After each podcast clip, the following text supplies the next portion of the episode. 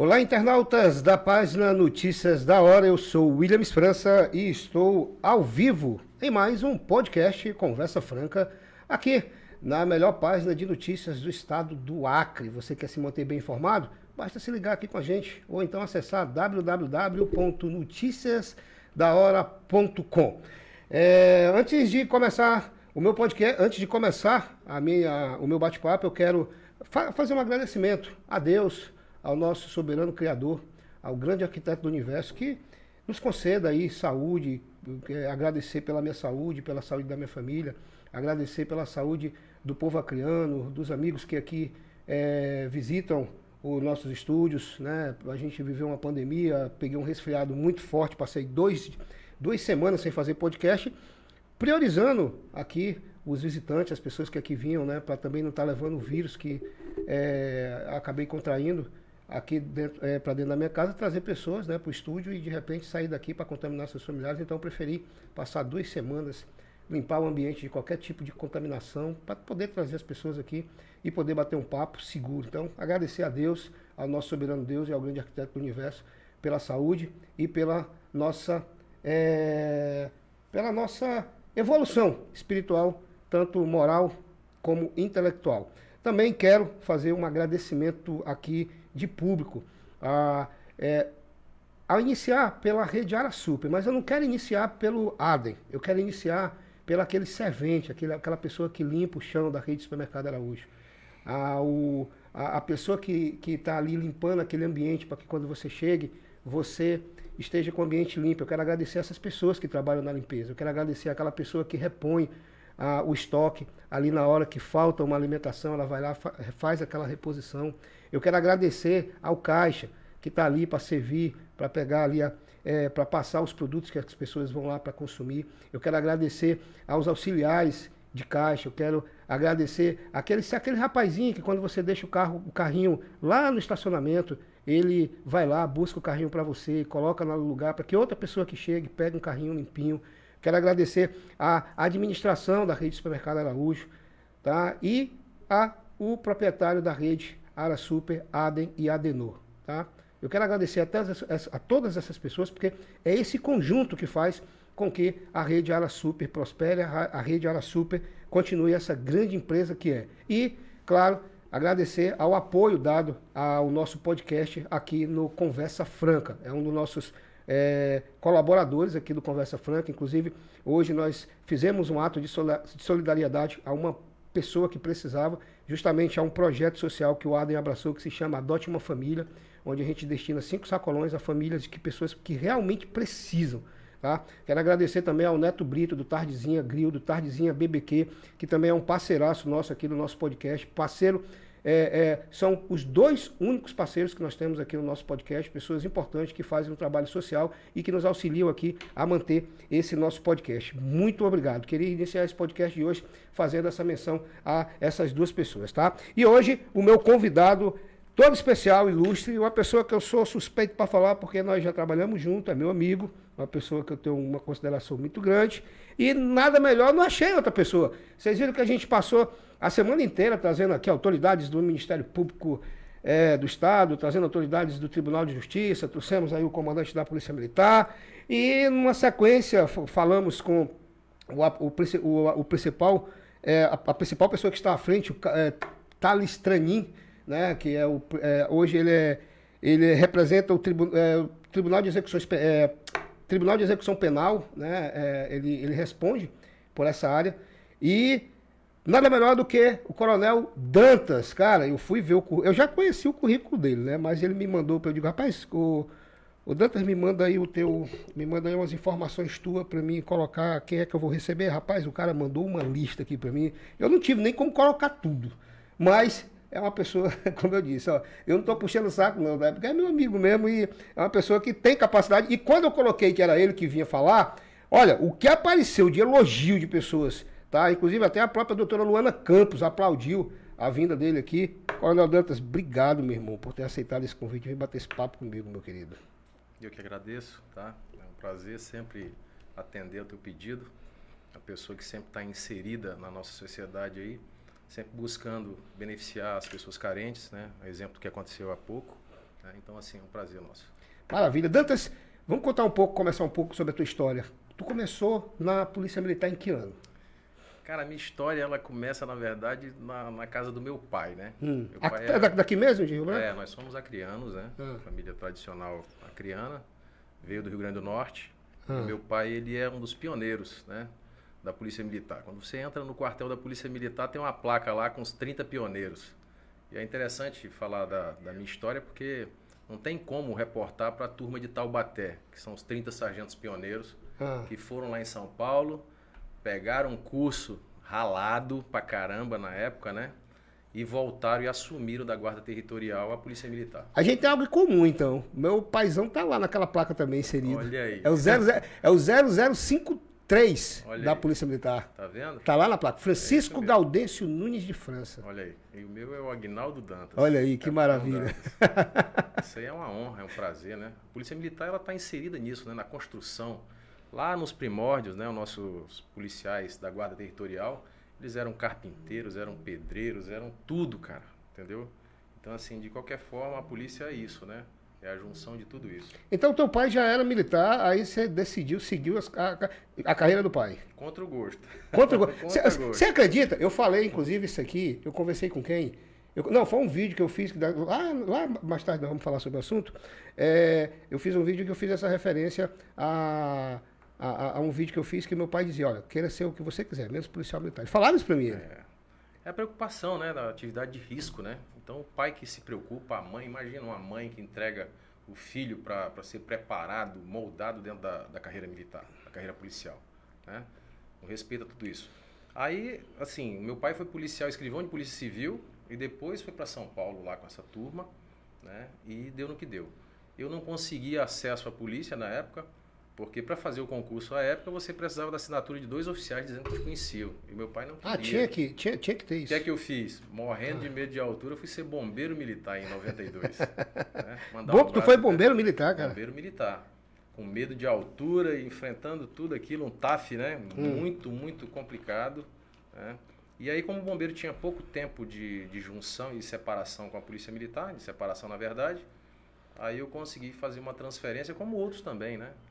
Vieram é, coronel, é, hoje coronel Messias, né, também oriundo, né, mandar até um abraço aí pro pessoal do, do, do bombeiro, do Corpo de Bombeiro, da turma 92, né, que é a turma que ralou muito, né, mas graças a Deus aí tá todo mundo junto.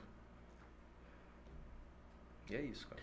E aí, aí, aí, tu entrou, aí tu entrou na PM e tu entrou como soldado. é, soldado, Sim, soldado. soldado PM. Soldado Aí PM. em 92 eu fiz a transferência, entrei no dia 30 de dezembro de 92 e tentei né, fazer o concurso para sargento da polícia e na sequência consegui o concurso para oficial.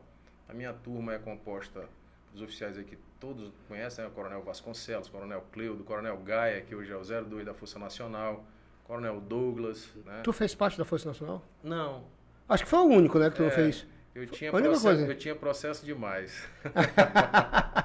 Aí não foi pra É, Força Nacional. Na época tinha essa questão da, de estar sob júdice, né? Hum.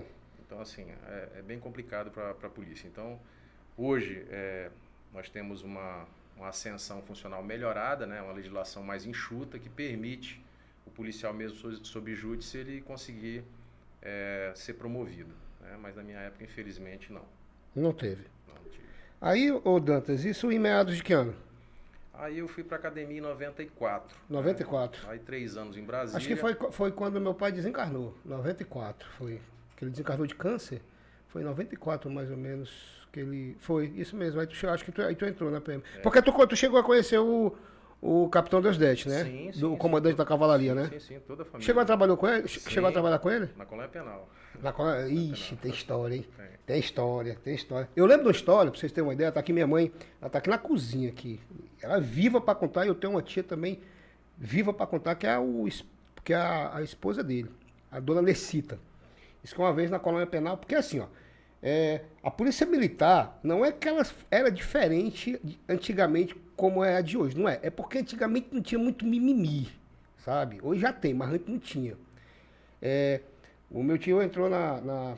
Tava tendo uma rebelião dentro do, do Francisco de Oliveira Conde. E ele era comandante do presídio nessa época e ele é, não. Parece que tinha ligado para ele. Capitão, capitão, tem um cidadão aqui que está é, cometendo um motim, está assim, assim, assim, assim, assado. E disse que ninguém entra. E ninguém entrou mesmo, não. Diz que ele chegou lá no presídio, tirou a arma, tirou o colete e disse: Eu vou entrar. Disse: Não faça isso, não, eu vou entrar. Foi lá, entrou e trouxe pelo pescoço o, o, o, o cabeça lá do causador. motim, o causador do motim lá. Rapaz disse que todo mundo ficou de boca aberta com aquela situação que ele fez lá. E, era, e, e assim, que você conheceu, você trabalhou, você conhecia como é que era a peça, né? É a sensibilidade, né? É, são pessoas que são acostumadas, se entregam, né? É uma doação, né? É um sacerdócio, né? Ser policial. Policial civil, policial penal, policial militar, é um sacerdócio. E essa doação, quando ela é feita de coração, né? O outro lado, o lado negativo, ele sente isso aí. Né? Ele sente, ele né? Sente. Então, quando o cara domina isso, essa arte, né? De ser policial, tem toda essa, essa expertise, né? Então, quando ele falou lá, eu vou entrar, tirou a arma já, mostrando também que não ia utilizar de um meio, né, é, letal. Aí todo pavilhão, imagina um pavilhão rebelado, né, numa situação dessa. Pois é. E, não, e, sabendo também que as pessoas que estavam lá conheciam e sabiam quem era, né? Com certeza. Dantas, o, o, a, a, o policial militar, ele é um pouco parecido com a profissão do médico, é um pouco parecido com a profissão do advogado, assim, a pessoa, é, a pessoa tem amor pela profissão, né? Na verdade, todas as profissões elas necessitam né, dessa, dessa É, mas parte. a gente sabe que mas, a gente assim, sabe que na prática é, a maioria, né, Dantas? Na pandemia, essa pandemia, ela serviu de laboratório para, acho que de, de maneira geral para todos nós, né? A gente aprendeu muito que algumas atividades, a exemplo da medicina que está aí, né, não dá para fazer home office, né? E polícia não se faz home office, né? Infelizmente ou felizmente. Né? Não faz. Não faz. Então a gente, querendo ou não, é o dia a dia, né? É o aprendizado, é a instrução, é o grau de, de escolaridade, é a estrutura de caráter né, da família, o berço, né? O cara fala, ah, tem um berço. Não precisa ser rico para ter berço. Mas tem uma mãe, uma pai, mãe, né? Muitas vezes o cara não tem um pai, já, já partiu, mas tem uma mãe lá guerreira, aguerrida, lá uma tia ou alguém, um irmão mais velho lá isso aí vai repercutir, vai reverberar para a eternidade, né? O cara vai. É. Então, assim, a polícia ela não molda ninguém, né? Você foi moldado lá em casa. Né? É, é, é, é, bem por aí. O Dantas, e chegou a trabalhar ali no Cefap? Sim. Trabalhou é, no Cefap? Trabalhei no Cefap. Eu acho que a galera, a galera, que, a galera que. Tem muita gente que está assistindo a gente aí que deve estar tá voando, mas a galera das antigas aí lembra bem disso aí, né? Cefap é um centro de formação, né? com todas as dificuldades que foram enfrentadas e, e, a gente sabe que quanto mais difícil é, tem até um, um, jargão militar que a gente fala assim, treinamento difícil, combate fácil, né? Hum. Então assim, por mais difícil que seja, né, ele te forma um homem forte, né? E se a gente comparar, né, o dia de hoje, é, para quem tem mais de 35 anos, né, 35, 45, 55, não brincava de WhatsApp, não ah, tinha joguinho, nem, né? Isso não. É, hoje em dia você tem, eu tenho um filho, né, vai completar 17 anos agora, o Felipe, e tem um com 25, ah. né? Não dá para comparar a infância deles com a nossa. De jeito nenhum. Né? Aí é bem complicado. Eu, por exemplo, quando, quando meu pai, quando meu pai trabalha, era vivo ainda e trabalhava na, no Cefap, ele trabalhava no Cefap, tirava serviço no Cefap. A minha brincadeira era ir lá para aquele carro, para aqueles carros velhos que tinha quebrado da Polícia Militar, aquelas Kombi jogadas lá de lixo. Você lembra que era um cemitério de carro sim, da polícia sim, lá? Sim. Ia para lá para brincar, para é, pegar peça velha de carro, brincar de volante, aquela coisa toda bem diferente hoje, como tu disse que é, é, é, WhatsApp. E, Dantas, é, é uma pergunta bem interessante. É, é fácil ou é difícil ser policial militar no Acre hoje? Vontade, né? Eu vou te dizer assim, é, como a gente começou lá atrás, eu sou um, um new policial, né? comparado com meu pai, comparado com teu pai, comparado com eles que desmataram as matas e hoje é um campo de golfe, né? E aí você tem uma polícia hoje que tem é referência nacional. Se a gente falar hoje da Polícia Militar do Acre, da Polícia Civil do Acre, né? com o seu corpo né? de instrutores, de oficiais, de delegados, né? a gente é referência. A exemplo, você manda um policial nosso para Brasília, para uma Força Nacional de Segurança, ninguém quer largar o, o delegado, o oficial ou praça nosso. Pela pela formação, né, pelo empenho, pela dedicação. É um homem honesto, né? Na verdade é essa, né? Inclusive a nossa, a nossa polícia foi considerada a menos corrupta do Brasil, do né? Brasil. Já né? recebeu, né, esse é. título. Não deveria ser assim, né? Tipo, fazer um concurso para saber quem é menos corrupto. É. Só em ser policial já é uma Já, de- obrigação. já era né? obrigação não ser, né? obrigação. Mas em, em relação a isso, então assim, ser policial é como eu falei há pouco, é um sacerdócio. né? Muitas vezes a, quem está de fora acha que é fácil, né?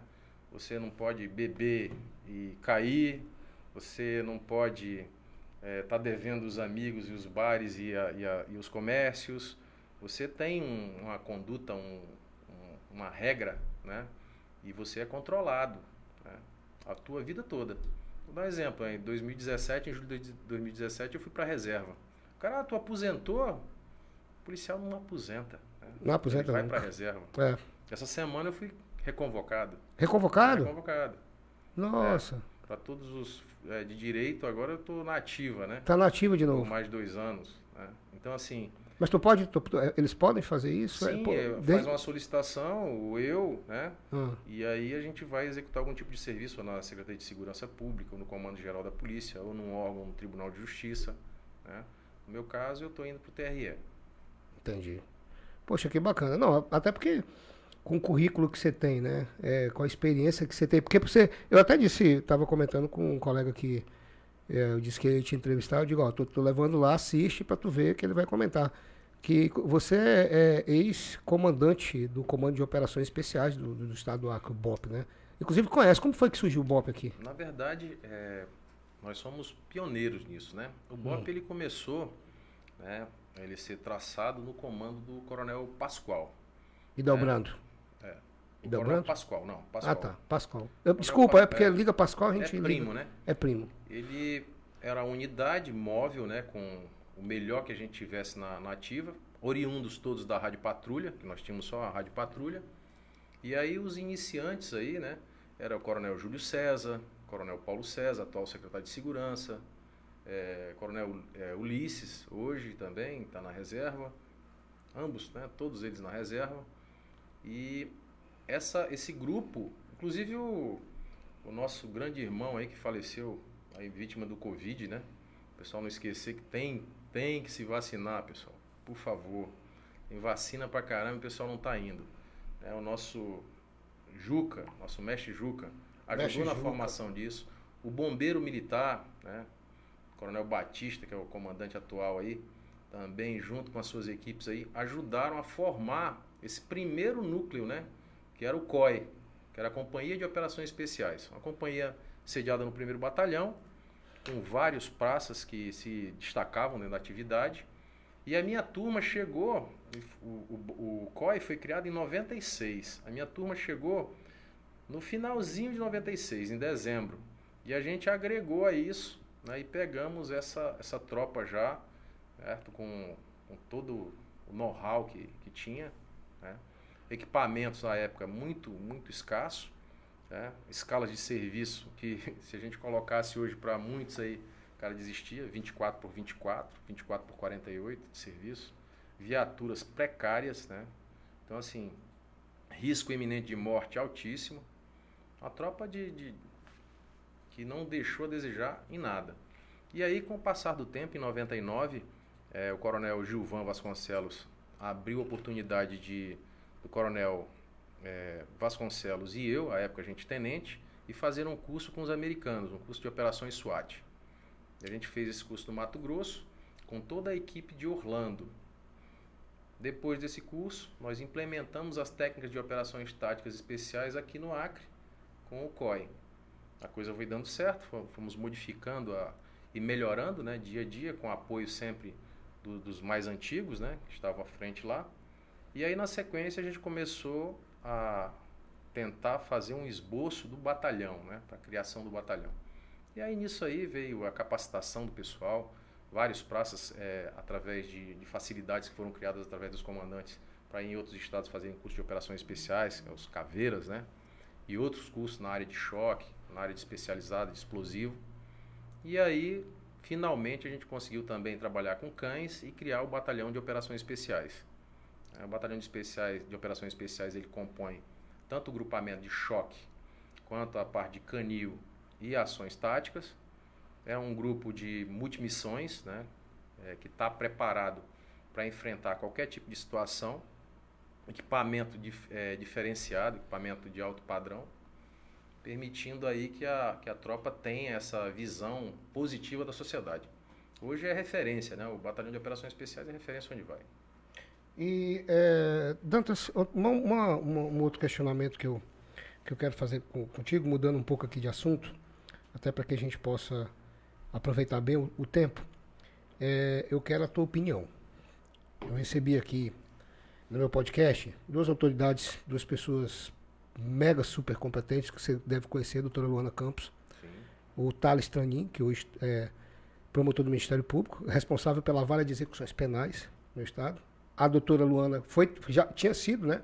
É, já tinha sido é, da Vara de Execuções Penais meados de 2011 a 2018, se eu no caso não engano, depois o Thales assumiu.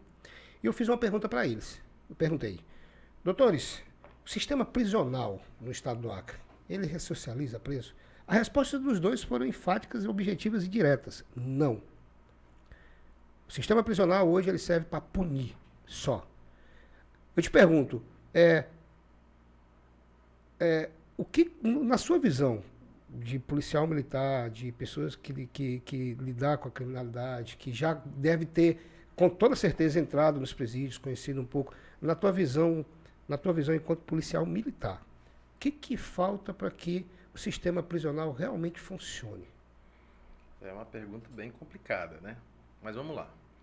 É, a gente começa assim: nós temos uma massa carcerária que é a das mais, vamos dizer assim, é, uma das melhores massas carcerárias do mundo é a brasileira. Aí, como isso, né? Como é que, como é, que é isso? Imagina só um sistema prisional que você tem um preso, tá? Que ele é inserido no sistema onde ele não trabalha, não produz, né? Só tem um gasto. E ao mesmo tempo, quando ele cumpre lá a etapa dele, que ele vai para um semi-aberto, ele não tem um oficial de condicional, como a gente vê na Europa, como a gente vê nos Estados Unidos, nos, nos grandes países. Você não tem um oficial de, de, condicional, você não tem uma pessoa que fiscalize aquele indivíduo que era problema lá naquela família, né, que faltou lá atrás.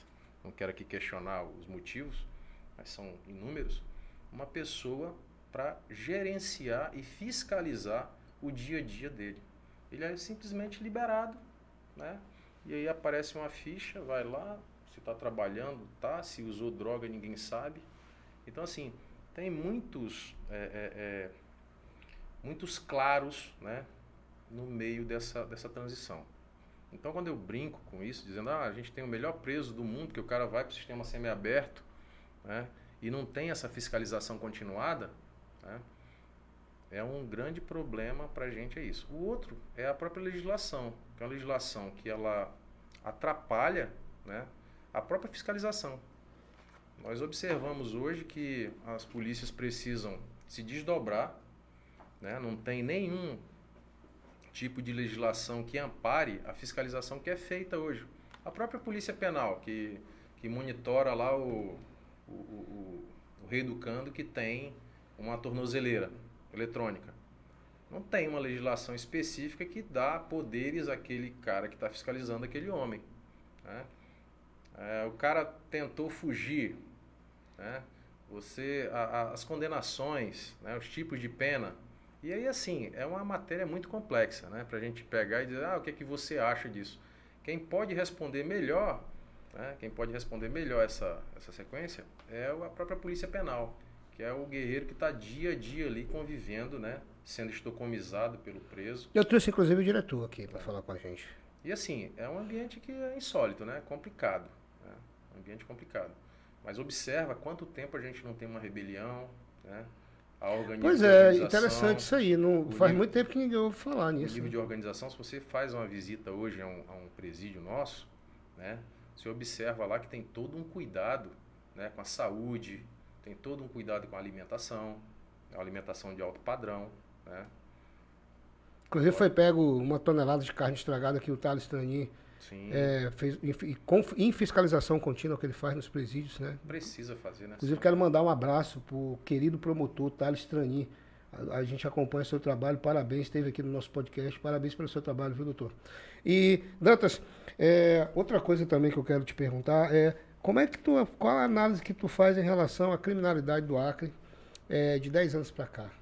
Melhorou, piorou, estabilizou? As facções é, tomaram mais espaço, diminuiu o espaço? Qual a análise que você faz? Eu tô te perguntando isso, assim, Glandes, porque eu, eu vejo você um cara de alta competência para estar tá, tá fazendo uma análise em relação a isso, porque você trabalha e atua dentro, entendeu? Ainda mais que você tem um currículo é, onde demonstra isso na prática. Então, você tem, eu, eu, no meu ponto de vista, por isso que eu trouxe aqui, você tem prioridade para falar, dar sua opinião em relação a isso. Obrigado. Em relação a isso, né, a situação criminal ela é uma situação é, pandêmica. Né? Se você parar para pensar, olha, olha onde a gente está. Né? O Acre hoje está cercado de, de Bolívia e Peru. Né? Grandes produtores de droga, né? facilidade com rodovias aí, né? e acessibilidade no verão todo. Né? Então, assim, a criminalidade, ela nos últimos 10 anos, ela vem, se você pegar hoje as estatísticas, você observa que apesar de há um crescimento né, em determinado momento, né, que tem ali uma, um crescimento exponencial, há uma, há uma devido até ao sistema de inteligência, o sistema né, de, de, de, justiça e segurança estarem mais conectados, né, há uma minimização dos riscos, inclusive. Observa aí que o ser humano também é, é bem complexo, viu, William? Você parar para pensar, é, talvez se se não fosse a pandemia, né? Muita gente gosta de especular, né? Ah, não, tá assim porque foi a pandemia. Ah, tá, ninguém tá notando o negócio de segurança por causa da pandemia. Mas não é. É o trabalho desses guerreiros aí todo dia, cara. Todo dia. É a Polícia Civil, é a Polícia Militar, é a Polícia Penal, entendeu? É a Secretaria de Segurança. Observa que, o que foi de investimento, né? Nesses últimos dois anos aí na parte de treinamento. Você olha para a Polícia é, você olha para a Secretaria de Segurança hoje. Aí você tem lá o COI, que é um curso né, de, de operações é, integradas, onde você tem polícia penal, polícia militar e polícia civil treinando e capacitando os homens. Olha o que é preso, que é apreendido de material, de entorpecente com, essa, com esse grupo de fronteira, o GFRON. Entendeu? E tudo isso é trabalho continuado. É o trabalho da Rodoviária Federal, através do Serviço de Informação, é o trabalho da Polícia Federal. Ontem mesmo teve uma operação da, da Polícia Federal, de grande sucesso aí, é, envolvendo Polícia Militar, Polícia Civil, Polícia Federal lá em Cruzeiro do Sul. Isso é integração. É. Né? Teve, uma, teve, teve uma aqui também, que inclusive o delegado-geral fez uma coletiva onde trabalhou em conjunto com as polícias de São Paulo e um outro estado que agora eu não lembro. Não vou longe disso, você participou disso. Em 2018, o Exército Brasileiro né? É, fez toda aquela fiscalização nos presídios, ajudou, né? Que a, a polícia do Acre já estava altamente saturada. Aquela operação que eu, que eu te acompanhei lá na fronteira, que eu trabalhou em conjunto Sim, com o Exército também lá, né? General Leal, à época, era o comandante 17 né? Mandar até um abraço para ele aí.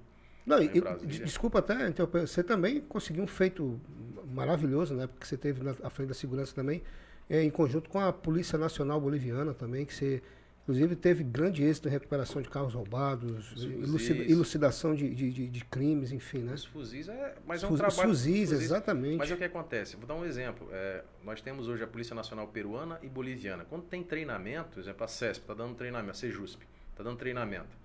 Ela sempre cria uma vaga lá, duas, três, quatro, sempre, para ter um ente boliviano ou peruano para estar tá tendo essa troca. Do mesmo jeito, eles lá. Então, assim, não adianta a gente ficar de costas um para o outro, um país para o outro. Tem que trabalhar conjunto. E esse suporte aí, essa integração, ela avança, porque você que mora em, mora em Brasileiro, você entende ali. A fronteira é diferente. Não adianta dizer que não. Porque a circulação do brasileiro dentro do território boliviano ou peruano e vice-versa é constante. Aquelas cidades gêmeas lá, né? Tipo, você chega em Assis Brasil e na Pare, você está em Cobija, né, e está ali em Epitaciolândia e Brasileia, a circulação, as famílias, né, a proximidade é muito grande. Entendeu? E é onde está a maior incidência criminal são esses acessos. Inclusive, a gente tinha até. A gente, a gente conversava muito isso na época, acho que uns, uns três anos atrás.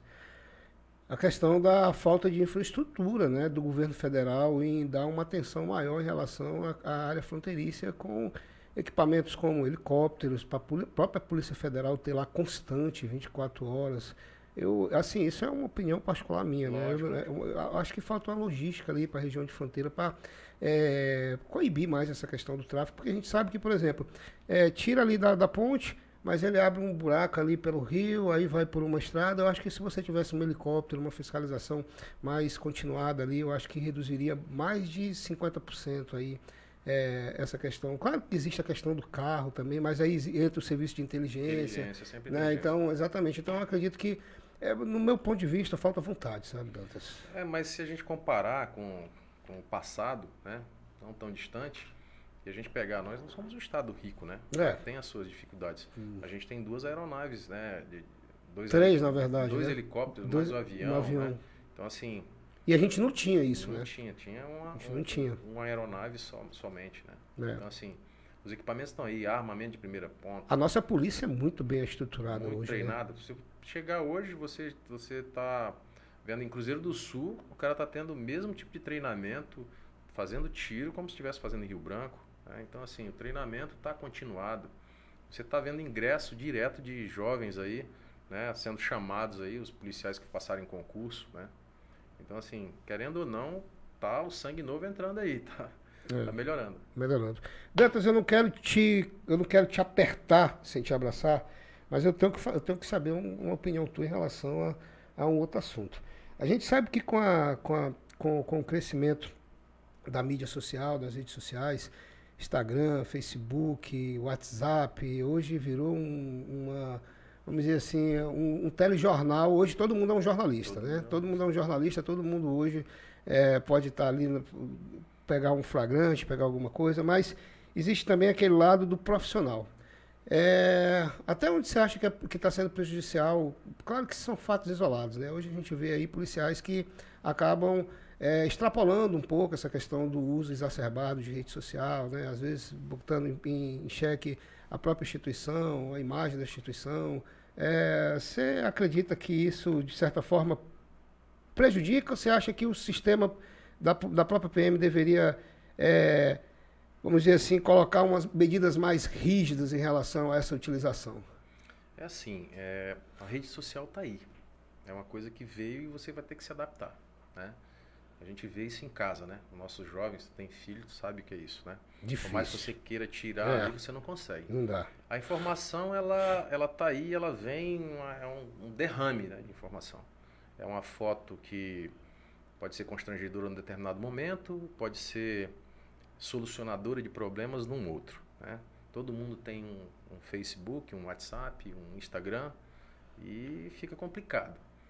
As medidas, né, os nossos regulamentos, eles já estão aí para isso. Às vezes falta um pouquinho do, às vezes falta um pouquinho da, da percepção desse indivíduo, dele perceber que, que tem um ponto, né? Um ponto de, de acomodação.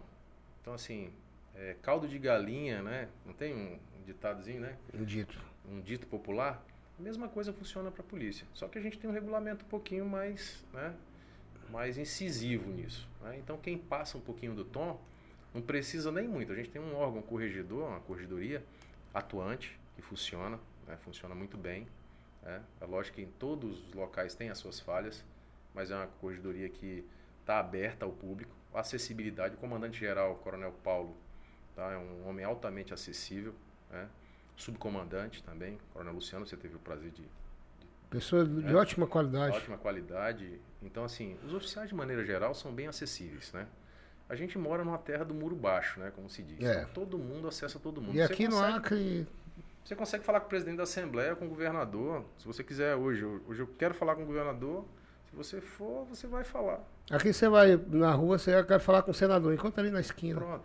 É um amigo meu, é de São Paulo, o Renato Zampelim, é, dono da escola de pilotos aqui do Acre, ele disse que uma coisa mais rara e difícil de você ter acesso, e você só tem acesso se você tiver o contato, e tem que ser um contato forte com o senador lá em São Paulo, se você tiver assim, aquele cara que é o considerado assim o cara das galáxias. Sabe? E aqui você, tem, você foi na Normal. esquina ali, você acha um na- no meio da rua, Como né? é que pode, né? É interessante isso. Dantas, outro assunto que eu quero abordar contigo, cara, é essa reclamação, cara. Tu viu aí, tá, não sei se você tá acompanhando aí, teve esse curso de forma, tá tendo esse curso de formação da PM aí. Aí tem a galera aí que aproveita para zoar um pouco, né? Diz que é, é os PM Nutella, PM criado, é os futuros PM criado com vó, criado com mãe, né? São os PMs que só pensam na, no intelecto, mas deixa a desejar no físico, né? Magrelo, tal, aquela coisa toda. Eu tenho a minha opinião.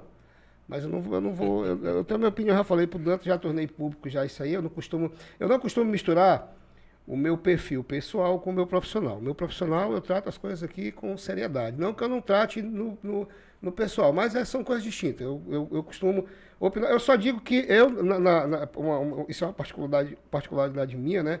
Eu acredito assim, que se você tiver numa situação onde que Deus o livre um PM esteja encurralado e seja mantido refém ou em cativeiro por bandido, o bandido não vai passar a mão na cabeça, não vai dizer, ó, oh, peraí, senta aí, pega um copo, pega um copo com água, quer um gelinho, esse ventilador, tá ligado? E esse ar-condicionado, tá bom, tá...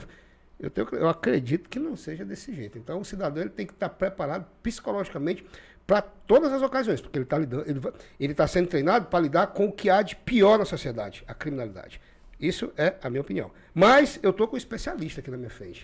E eu quero ouvir dele o que, é que você acha dessa reclamação que está tendo aí, desse curso né, de formação, onde muita gente diz que está passando por, situa é, por é, treinos físicos, né? É, onde, deixa, onde maltrata a pessoa, onde mexe no psicológico. Como é que você analisa? Como é que você vê isso aí, Dantas? Bem, assim, conhecendo, né? A, a maioria dos instrutores, eu sou instrutor há mais de 25 anos, né? E a instrutoria, ela, ela é um dom. E, como a gente veio falando aqui, o comandante sempre seleciona os melhores, né? Vai ter um curso desse, um curso desse esperado. Imagina só, a Polícia Militar está a longa data esperando esse chamamento, né? Então, assim, foi um curso altamente esperado. Com aval do governador, todo mundo viu aí nas redes sociais, em todos os locais, né? A dificuldade também, né? O Estado está lá no, no, limite. Então, assim, quando teve essa, essa denúncia, chamou até atenção, né? Você tá nunca mais a gente teve nenhuma denúncia desse tipo. E quando você vai olhar no contexto geral, que acontece também, né? E a gente pedia até que, infelizmente, tem amigos né, que gostam né, de, de criar um. Tudo cria uma celeuma. Um movimento. Um movimento, né? Tá aí todo mundo aí, todo dia batendo aí no, no presidente, bate no presidente, tudo é os militares, é não sei o quê. Agora mesmo a, a, a Câmara, né? aprovou aí uma quarentena para militares, policiais, juízes, promotores, né? Que, a meu ver também, né? não se faz, né? Saiu até uns memes aí, mas é quase a verdade, né? Você... Essa eu não, eu não vi ainda, não tive, não tive é, a oportunidade de ler. O que acontece é assim, tipo, eu sou condenado, sou um civil, fui condenado, terminou minha pena aqui, eu posso me habilitar e ser candidato ao que for. Mas eu, coronel da PM da Ativa, prestei um relevante serviço para a comunidade, quero me lançar deputado ou vereador da minha cidade, tenho que esperar quatro anos para poder me lançar. Ah, não, aí é, aí é brincadeira. Um juiz, né? que é uma é, pessoa né, de alta né, responsabilidade na, nos julgados, em tudo.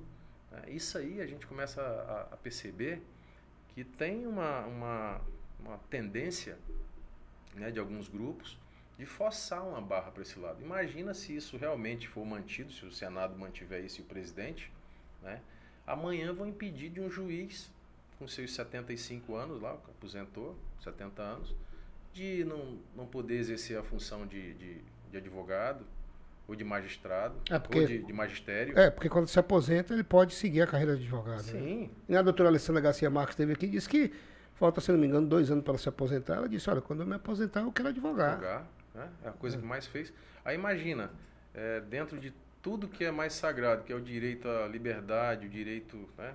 Aí você quer defender sua classe, um policial militar vai defender sua classe. Nós temos aí né, um deputado Cadimiel, aí, o sargento Cadimiel, se ele tivesse na ativa, não poderia, com a, com a nova formatação que tem. Então tem que ter muito cuidado. Em relação a, aos cursos, o meu curso foi o mais ralado. É, cada aluno né, sempre tem essa coisa. O meu foi mais ralado, o teu é o mais ralado e o outro. A sensibilidade é essa. Mas eu acredito que isso está sendo averiguado, investigado pela Corregedoria, está sendo acompanhado pelo Ministério Público, né, pelo controle externo. A gente não, não deve, por enquanto, se precipitar. Né? Fazer julgamento Fazer de valores. de valores. Mas eu acredito, pelo quilate dos instrutores, dos auxiliares, dos praças que estão ali no grupo, né? se fosse algo que tivesse realmente fugindo do legal, não seria só um que seria desligado.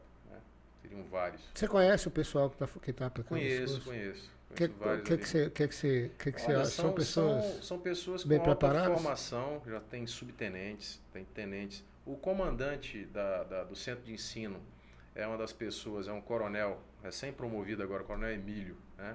Coronel Emílio, Coronel conheço. Emílio, pessoa. É, comandou altamente traba é, foi, foi aspirante em Cruzeiro do Sul, isso, com o Negreiro, com o Teles. Toda essa turma. Então, assim, é um cara de alta responsabilidade. É um cara que operacional. Sério, tá viu? Com a tropa, Sério. Pessoa séria, Acompanha a tropa, nada risca, né? Então, assim, eu acho muito difícil. E o nosso comandante-geral também, que é um cara de operações especiais, que acompanha isso.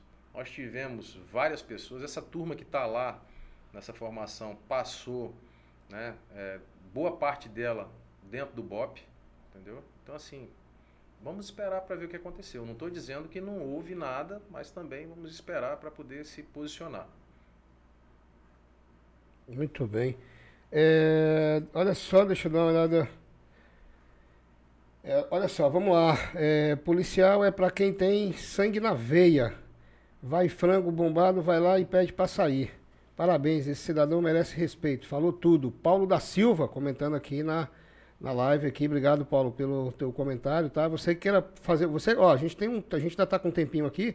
Você que está nos acompanhando aí através do nosso podcast, é, e você quiser fazer uma pergunta aqui para o Coronel Dantas, tá? Você pode fazer sua pergunta aí, manda sua pergunta que ainda dá, dá tempo você mandar aí para que ele possa comentar aqui, tá? Coronel, uma análise bem rápida aí é, do que, que o senhor acha, é, falar um pouco também de política aqui, como é que você está vendo aí o governo Gladys Cameli, como é que o senhor está vendo aí o governo Bolsonaro, como é que o senhor está vendo a política atual aí? É, assim, só para a gente quebrar um pouco o gelo aqui. Ah, desse, né? Não é muito a minha praia, não. é, pois é, eu sei que não é sua praia. É, mas, assim, mas assim, é porque você pode. Você acompanha, você acompanhou, eu vejo que você acompanha, né? Que você acompanha esse movimento também. É, não né? tem como não acompanhar. Não tem como acompanhar. Né? A gente não pode ser apolítico, né? É. Então, assim, de maneira geral, está me surpreendendo bem, né? O governador Gladson está é, tá desenvolvendo um trabalho. Quando, quando eu falo isso aí, porque eu tenho filho, mãe, pai, que eu vejo um governador que está indo buscar vacina, que está preocupado com isso tá preocupado com você sobreviver. Eu tive Covid quase morri. Eu sei o que é tu isso. Pegou, tu pegou, tu ficou feio Covid, quase cara? 80% dos pulmões. Aí, 80%, quase, é, Dantas? Caraca, velho. Foi feio então, hein? foi, assim, tu foi pro oxigênio? Eu tive um tratamento, é, é, assim... Graças a Deus eu tenho irmã médica, né? E a ah. esposa é enfermeira. E aí eu tive esse tratamento de choque junto. Tava ali. com o bolho e a cereja dentro de casa. É, graças a Deus deu certo. Que Mas bom. assim, quando a gente vê esses políticos, né? Essas pessoas públicas se preocupando com a gente, dá um conforto, cara. Saber, ó, meu filho tem, vai fazer 17, já foi vacinado. Né? Pois é, bom, eu bom disso, né, cara? triste, cara, quando eu vejo muita gente não voltou para tomar a segunda dose. Muita gente não foi se vacinar. Tem gente da saúde, tem gente da segurança pública que não quer tomar, entendeu? E não sabe, né, do trabalho imenso que os médicos Agora, tá isso, isso aí, a fake news tem muito também colaborado com isso, né? O, é, já imaginou o cara que botou um chip em você, colocou não sei o quê. Não é, ah, para com isso. É uma é. coisa assim que não dá para acreditar, velho. Não é brincadeira. De maneira não. geral, né, tem essa questão polarizada aí de que a gente não gosta nem de, de entrar porque é um negócio tóxico, né? Hum. Você fica vendo irmãos aí, amigos se degladiando por causa de A, B ou C ou D. Se vai pro 7 de setembro, se não vai pro 7 de setembro. Que militar é isso, militar é aquilo. E findou aí, ó Tá todo mundo com medo dos militares, né? De golpe. Golpe de quê, cara? Não é, velho? Entendeu? A gente mora aqui, vai dar golpe em quem? Não tem, não tem nem sentido disso. É a coisa mais simples que tem, é uma coisa ordeira, né? Dentro da polícia militar, que é uma força auxiliar do exército. E dentro do exército, pelas amizades que a gente tem e conhece, é bem simples. Não importa se o povo elegeu um governador. Vou dar um exemplo. É, não votei no governador Gladys. Mas ele é o governador? Sim, senhor governador não votei no Bolsonaro. Aí ele é o sim, senhor presidente. É simples assim. Aceita. Né? É. Vivemos num é, país democrático e nós temos que respeitar quem está na, vale frente. Lá, né? Que bacana.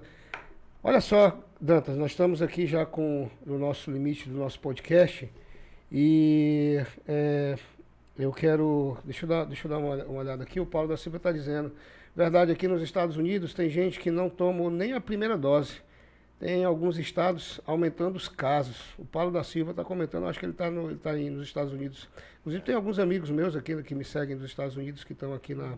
Mas apesar que isso aqui é da, da página Notícias da Hora, mas o Paulo está mandando aqui, comentando aqui a respeito do que você disse, que as pessoas não estão tomando a vacina, né? Paulo, obrigado, tá, Paulo, pela tua participação aí pelo nosso podcast, tá? Dantas, meu amigo, eu quero aqui te agradecer. Tem algum, algum outro assunto que você. Ah, não, eu quero falar inclusive um assunto contigo, eu ia esquecer. Ó, gente, vocês, pra vocês que não sabem, quero fazer um mesh aqui do Dantas. O Dantas é o melhor. Eu, eu tô falando porque é o melhor, porque eu já ouvi de mais de três pessoas. E quando a gente escuta de mais de três pessoas diferentes que não conhecem, é porque gente, o cara é bom, tá? Instrutor de tiros aqui do estado do Acre. Só para você ter ideia, ele dá curso para a galera lá do, da Bolívia, o curso pessoal do Peru, ele vai para outros países, já recebeu moção de aplauso, é, é, condecorações em relação a, a esses tipos de curso. Eu já fiz o meu curso de tiro com ele, não tirei meu porte de arma de sem vergonha que eu sou, tá? Porque eu, eu é, é preguiça mesmo, não é preguiça não, porque senão é muito feio, preguiça não, falta de tempo, né? Mas um curso assim de excelência, sabe? Que você realmente aprende a manusear uma arma, você realmente aprende a atirar. E hoje é, a gente sabe que é, não é que facilitou, mas a população em si hoje está podendo ter mais, ter, ter uma acessibilidade ao porte de arma e é uma segurança a mais. Eu acredito e eu defendo que todo cidadão brasileiro, pai de família, deve sim ter uma arma em casa. Para proteger a sua família, para proteger o seu filho, proteger o seu bem maior, o seu maior alicerce, que é a sua família. Porque imagina que Deus o livre, você está na sua casa, um bandido entra, você não tem nada para se defender. Nada. Eu já vi casos aqui em Rio Branco, tem matéria, basta você procurar no Google aí, de bandidos que entraram na casa de, de família, violentaram a esposa do cara na frente dele. Imagina uma coisa dessa. É um, sabe, esses caras eles não têm, é, eles não têm decência, eles não têm, é, é, eles não têm nada a perder. Então eu defendo que todo cidadão brasileiro deve ter uma arma de fogo em casa para defender a sua família. Não é para sair querendo ser machão, querendo ser o gostosão, achar que porque tem uma arma vai querer ser o, o, o fodão, não. Não. É para defender, eu tô, estou falando para a questão de defender a família. E o Dantas é o melhor nessa área. E Dantas, como é que a pessoa faz para ter acesso, Dantas? Esse curso? Explica para a gente como é que funciona, Dantas. Na verdade, isso. assim, ó, você falou tudo, né? Não é sobre armas, né? É sobre liberdade. Então, assim, por mais que você não queira é, ter uma arma, você tem que ter o direito, ter o direito constitucional de ter essa arma. Nós somos uma, um estado de fronteira, fronteiriço. É, a primeira linha de frente numa possibilidade de uma invasão estrangeira somos nós, os cidadãos. Né? Então não tem para onde correr. Uma sociedade armada, eu tenho é, guardado nos meus arquivos lá, uma discussão de trânsito, uma batida de trânsito em Israel. Tá o cara lá com um fuzil, M16 e o outro com o dedo na cara do outro. Ninguém puxou arma para ninguém. Nos cursos de formação de soldado, de sargento, de oficiais, marinha, aeronáutica, exército, quantas armas não tem com essas pessoas? Você já ouviu falar que um cadete matou o outro? Não. Porque é uma equação, né? Você está ali, você está armado. Aqui mesmo, se nós três aqui tivéssemos armados, dificilmente alguém ingressaria aqui para tentar assaltar. Exatamente. Então, assim, o, o acesso às armas, ele, ele, ele é uma coisa simples, né? Por exemplo, a posse da arma. Você quer comprar uma arma de fogo, você tem duas maneiras. Você pode fazer um teste de capacidade psicológica para verificar se você está habilitado a isso. Após, faz um teste de capacidade técnica com armamento.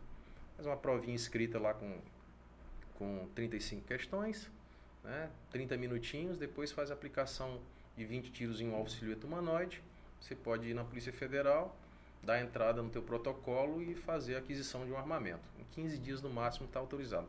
Ou se você quer ser só um praticante, um CAC, com CR do Exército, né?